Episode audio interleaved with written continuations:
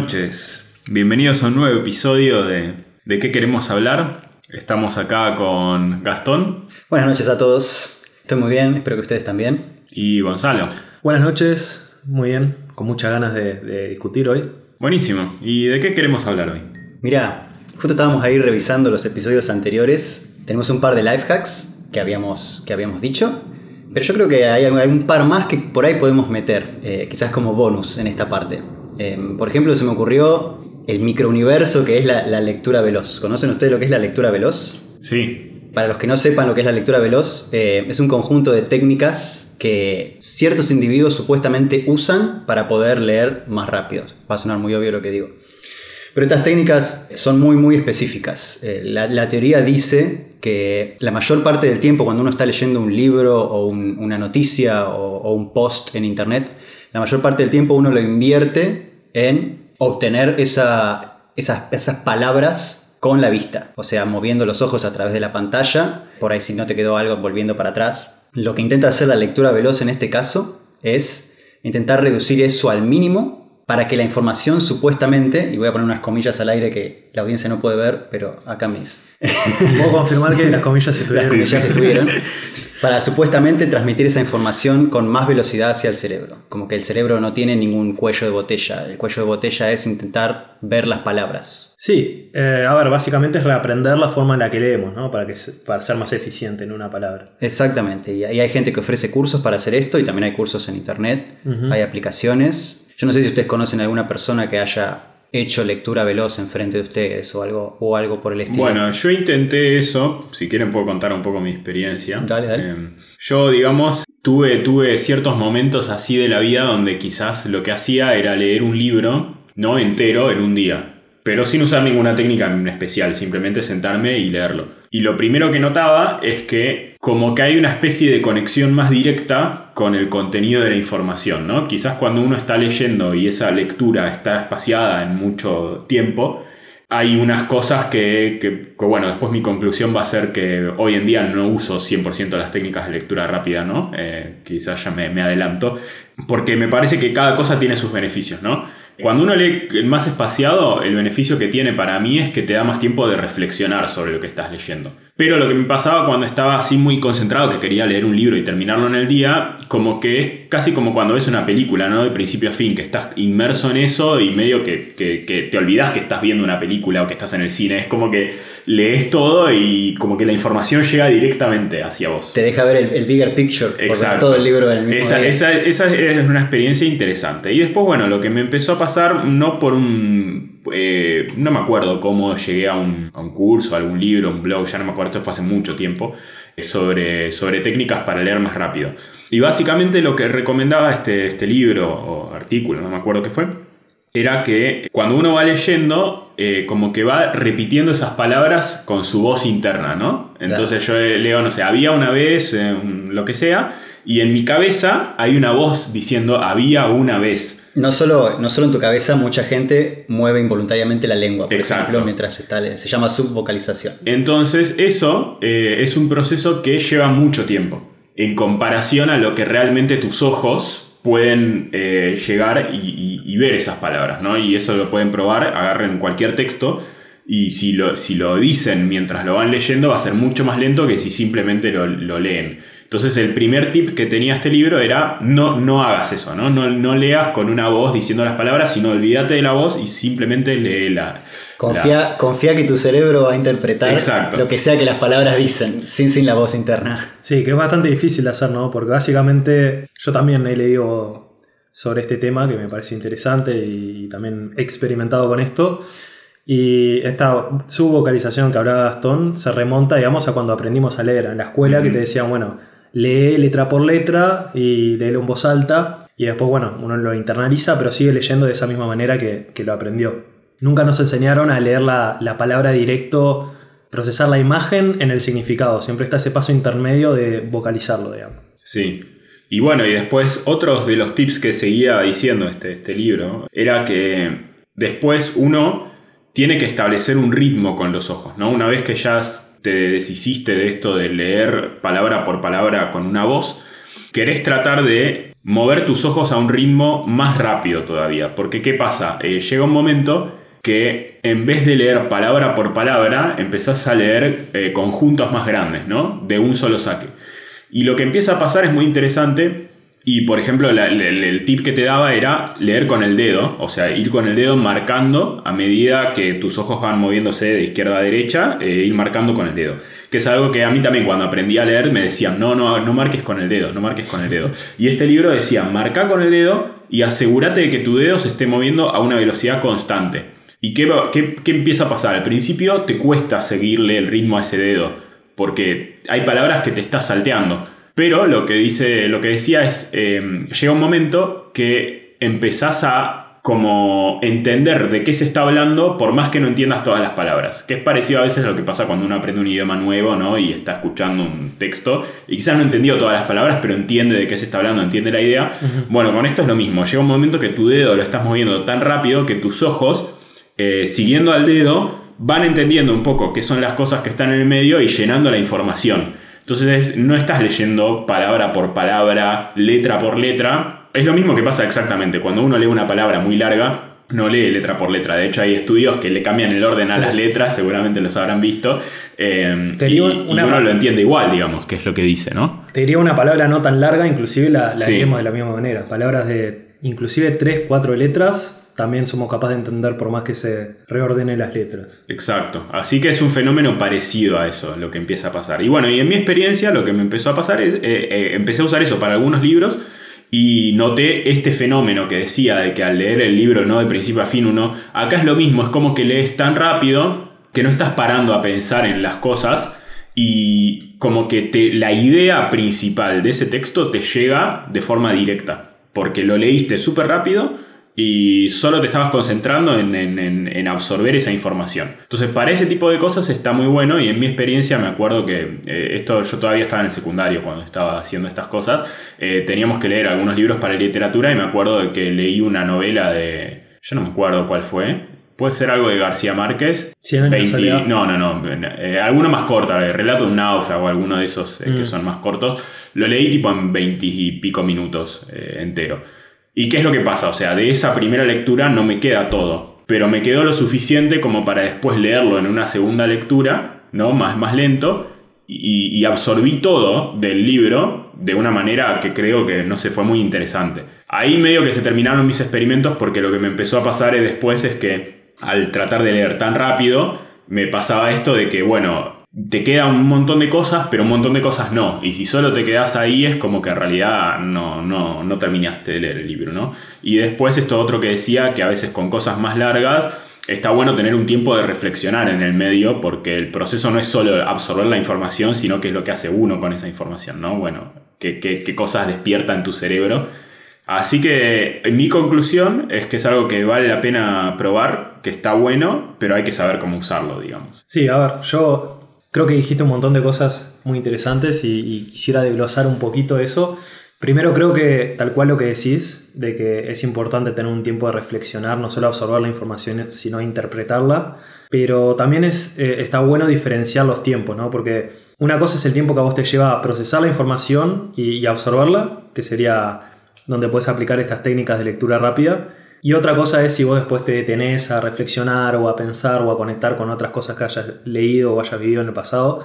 Creo que son dos cosas independientes, ¿no? Puedes leer muy rápido y tomarte esos tiempos, tomarte esas pausas, o podés leer más lento, que, es, digamos, lo que la gran mayoría de la gente hace. No se me ocurre una razón por la cual leer lento estrictamente desde el punto de vista de absorber la información sea mejor o, o provea alguna ventaja sobre leer rápido. Gastón quería decir algo. Yo hice un curso de lectura veloz, no sé si sabían. ¿El ILBEM? ¿Eh? ¿ILBEM? ¿Curso ILBEM? No. ILEM, ¿puede ser? Sí. Sí. En realidad era un curso que venía adjunto, estaba haciendo un curso para Adobe Flash, que es una plataforma que ya está muerta en este momento. Macromedia Flash. Macromedia, no, no, no, ya, ya, lo había adquirido Adobe, o sea, no era. estaba en periodo de morirse. Igual Flash estuvo como en periodo de morirse por, por varios años hasta que finalmente le pusieron los clavos ahí en el ataúd. Y con ese curso también venía junto un curso de lectura veloz, no sé si con descuento, qué, cómo fue que terminé. Esto fue hace muchísimo, yo también estaba en el secundario, el curso lo hice en Pellegrini. Hay un par de ejercicios muy peculiares, específicos de, lectura veloz que, que, me hicieron hacer, que ahora ya obviamente no, no los considero tan útiles. Por ejemplo, había uno que era, tenés un cuadrado una, una hoja, impreso en una hoja y tenías que mover los ojos por cada vértice del cuadrado, lo más rápido que puedas, dar vueltas. O sea, la idea era entrenar los músculos de los ojos. Ustedes pueden pues, juzgar exactamente qué tan científico o, útil puede ser eso, pero la idea es que tus ojos puedan moverse por la página lo más rápido posible. Otro ejercicio tenía las palabras, dos pares de palabras cada vez separadas con más espacio en el medio. Y vos tenías que, con un parpadeo, mirando el medio de la página, con tu vista periférica identificar el significado de las dos palabras cuando estaban todavía más separadas.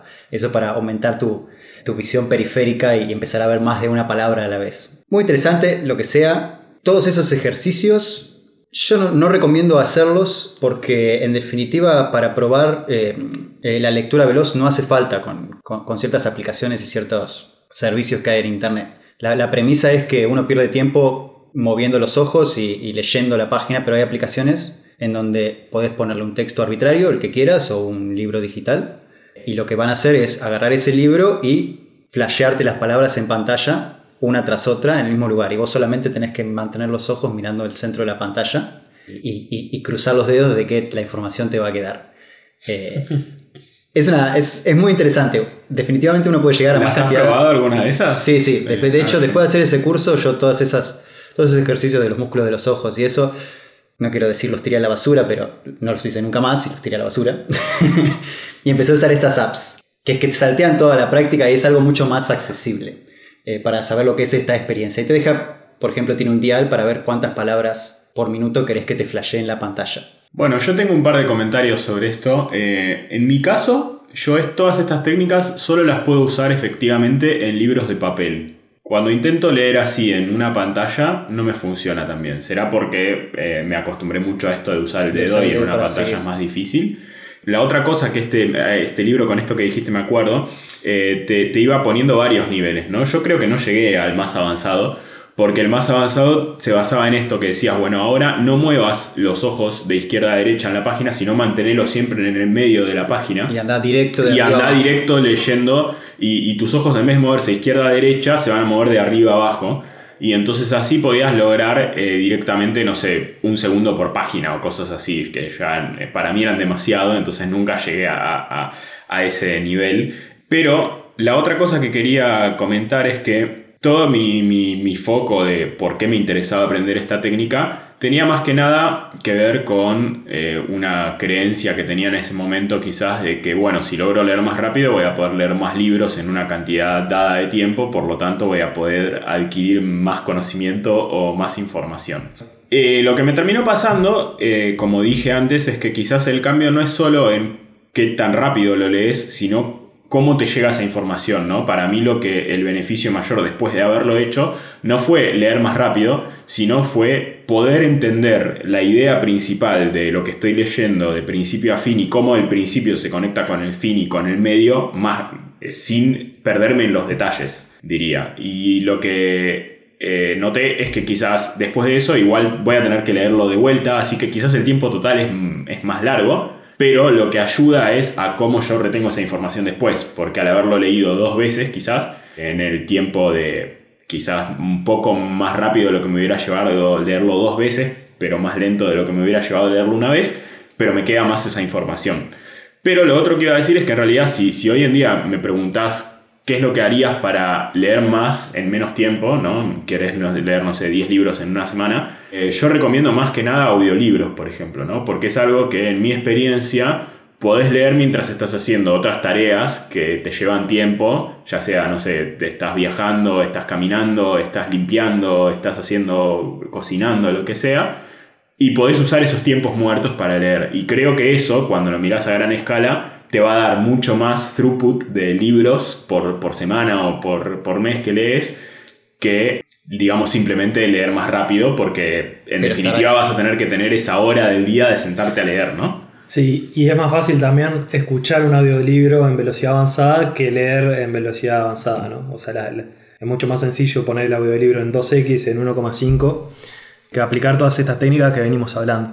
Yo creo igual que Si bien estoy de acuerdo con, con lo que vos decís, a mí me gusta mucho también utilizar los audiolibros y esos tiempos muertos, si se quiere, cuando en el transporte, en lo que sea, ordenar la casa. Creo que hay veces que el libro no, no se reemplaza, cuando por ejemplo tenés que ver un diagrama o tenés que ver determinadas cosas que, que se transmiten mucho mejor de manera visual que, que de manera verbal. Volviendo un poco a lo que son las técnicas, que también yo quería decir un poco también mi experiencia, estuve leyendo de, de este tema y lo estuve intentando a diferencia de vos, Jimmy, a mí me, resultó más fácil aplicar las técnicas de, lectura rápida en dispositivos eh, digitales, en el Kindle, en el Amazon Kindle, porque básicamente lo que hacía era la pantalla más chica y entonces bajaba la escala del texto para que se viera bien chiquito y entonces en una superficie relativamente chica tenía una página entera. Entonces volviendo a esto que estamos diciendo de mover los ojos, no tenía que mover tanto los ojos porque el tamaño de la página era tan chico que básicamente usando poca visión periférica, igual podía ver toda la página. Y, la verdad me resultó muy, muy bien. Eh, también concuerdo con vos que esa primer pasada no te da el detalle que quisieras, por, por ejemplo, si lo leyeras lento. Pero está bueno que, que tenés la opción de, de, hacer la segunda pasada o no. O sea, vos puedes hacer esa primera pasada muy rápido y tener una idea de alto nivel, una idea general. Y después si consideras que eso es suficiente para el tema que estás leyendo, podés moverte a otro tema, a otro libro a lo que sea. Entonces tenés esa, opción. Otra cosa que quería mencionar de esta técnica de mover el dedo, ¿saben por qué es que funciona así? De que eh, básicamente se llama técnica del apuntador, o sea, el dedo es como el apuntador que se mueve en el texto. Si ustedes intentan mover los ojos de izquierda a derecha sin usar un apuntador, sin un dedo, van a ver que lo, mueven como en fotos, o sea, es como que el cerebro lo va moviendo en, en intervalos discretos. Ahora, si uno tiene un apuntador, un dedo, el movimiento es continuo, no es en fotos. Puedo mira hacer el dedo, una. Mira el dedo, ¿no? Hay, hay una cosa que siempre me, me flasheó mucho. Cuando viajas en subte y ves a otra persona mirando los carteles en la estación, vas a ver que los ojos se mueven, como estás diciendo vos, en, en, En fotos. eh, en En fotos, exacto. Están eh, mirando hacia un lugar, hacen un salto discreto hacia otro lugar y luego hacia otro lugar, pero todo pasa muy rápido. Sí. Pero para mí, mi teoría es eso, que estás leyendo las palabras de un cartel, ¿no? Que está pasando rápido y eso se va moviendo, pero vos tenés el ojo fijo en esa palabra porque estás leyendo esa palabra y después tipo como que vas saltando. Pero no, no, te- no te creas, porque no lo pienses con letras. Pensalo vos ahora moviendo ojos de izquierda a derecha. Sí. No podés hacerlo, digamos, smooth. No podés hacer. Continuo. En cambio, si se dice el dedo, ahí sí. Eh, eh, Es algo fisiológico, te diría. Lo había leído en un artículo. Es en base a dónde pones el foco, tu vista, y, y en base a eso Mm. funciona de una manera u otra. Esto ya es muy meta, pero si ven una película de Pixar, préstenle atención a los ojos porque los animan exactamente así. Ah, es tremendo como, como son los ojos de las películas esas. Las películas animadas, por lo menos las películas animadas de alta producción como las de Pixar, eh, para mí que le dan mucha personalidad a los personajes cuando miran alrededor, miran con esta misma, con esta misma limitación fisiológica, digamos. Sí. No me había dado cuenta de eso. Eh, bueno, yo igual quería, otra cosa que quería mencionar de esto que estabas diciendo de los libros, para mí es interesante poner el foco también en por qué leemos y qué queremos sacar de lo que leemos.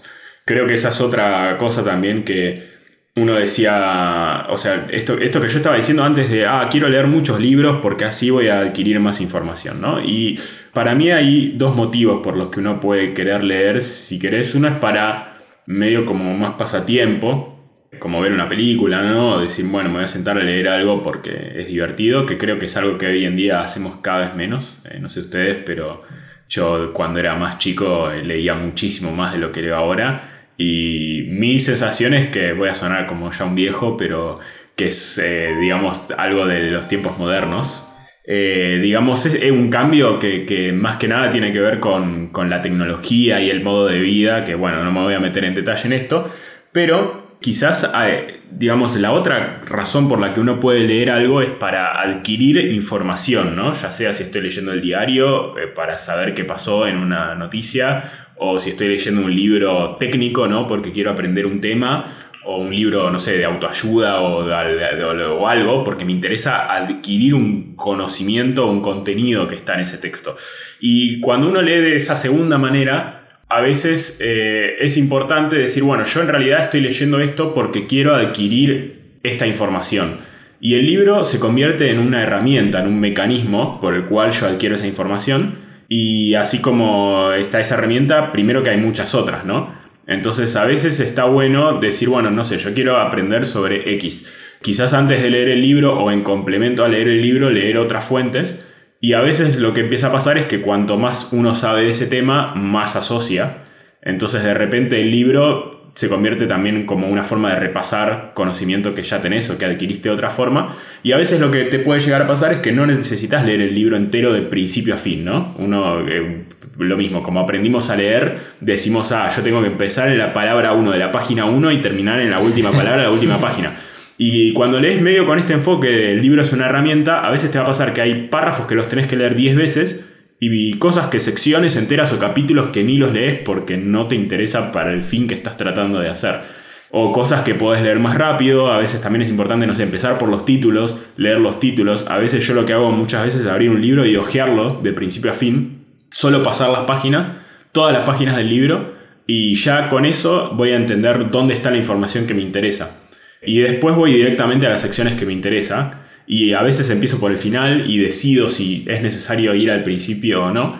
Y a veces leer de esta forma ayuda a que esa información te llegue de forma más eficiente. Que de vuelta, si lees con ese propósito, para mí va a ser mucho más efectivo usar todas estas técnicas que simplemente leer más rápido. Sí, voy a, conectar ahí con lo que dice Julián.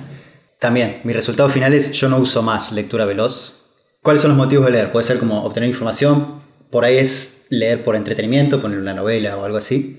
La realidad es que leyendo así con lectura veloz una novela completamente aniquila el pacing, eh, o sea, aniquila eh, el despliegue de la historia, uno la lee todo así rápido y por lo menos en mi caso no se disfruta absolutamente nada de lo que se está leyendo. Pero sí obtenés la idea, la idea global de la novela, no sé si eso es algo útil o no, a fin, a, fin y al cabo. Y con el tema de, de adquirir la información, creo que ya lo mencionaron varias veces, hay un límite cognitivo con, que, el cerebro tiene para, adquirir cosas nuevas. Eh, está bien que la lectura veloz intente reducir los bloqueos, pero sigue habiendo una velocidad máxima de procesamiento eh, en el cerebro. Por ejemplo, ponele, están escuchando un podcast y, lo quieren escuchar a 2x, el nuestro no, obviamente, porque el nuestro está muy, muy cargado, es muy denso de información, pero un podcast quizás un poco más, más liviano.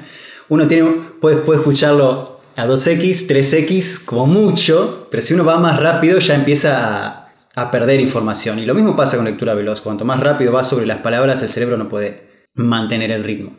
Eh, digo esto de la velocidad máxima de procesamiento del cerebro porque también se ve en los lenguajes, por ejemplo. Tiro acá un dato de color. Por lo general, el español, para la gente que no habla español, da la impresión de que hablamos muy rápido, por la cantidad de sílabas que tiramos por segundo. Pero si vos comparás una frase en inglés o en cualquier otro idioma eh, con la frase en español, nosotros necesitamos más sílabas para decir la misma cantidad de información. Esto es completamente natural, o sea, nadie diseñó el idioma para que sea así, pero se basa en, que el cerebro limita la cantidad de información que puede adquirir por determinada unidad de tiempo. Incluso también se ve en el idioma escrito. Si uno va a japonés o a chino, que se escribe de arriba hacia abajo con ideogramas, uno pensaría, bueno, un ideograma es un concepto entero un chino lee más rápido que un, que un español, porque el chino puede meter más ideogramas por segundo en su retina y, cada ideograma es más denso eh, informacionalmente. Pero justo da la casualidad de que el, chino y el japonés son idiomas que se escriben de arriba abajo, o por lo menos tradicionalmente de arriba abajo, y, estar, estar escrito así uno pierde completamente toda la ventaja de lo que sería la visión periférica y solamente puede meter dos ideogramas o dos y medio por cada parpadeo que hace o por cada foto que saca, como mencionó Gonzalo.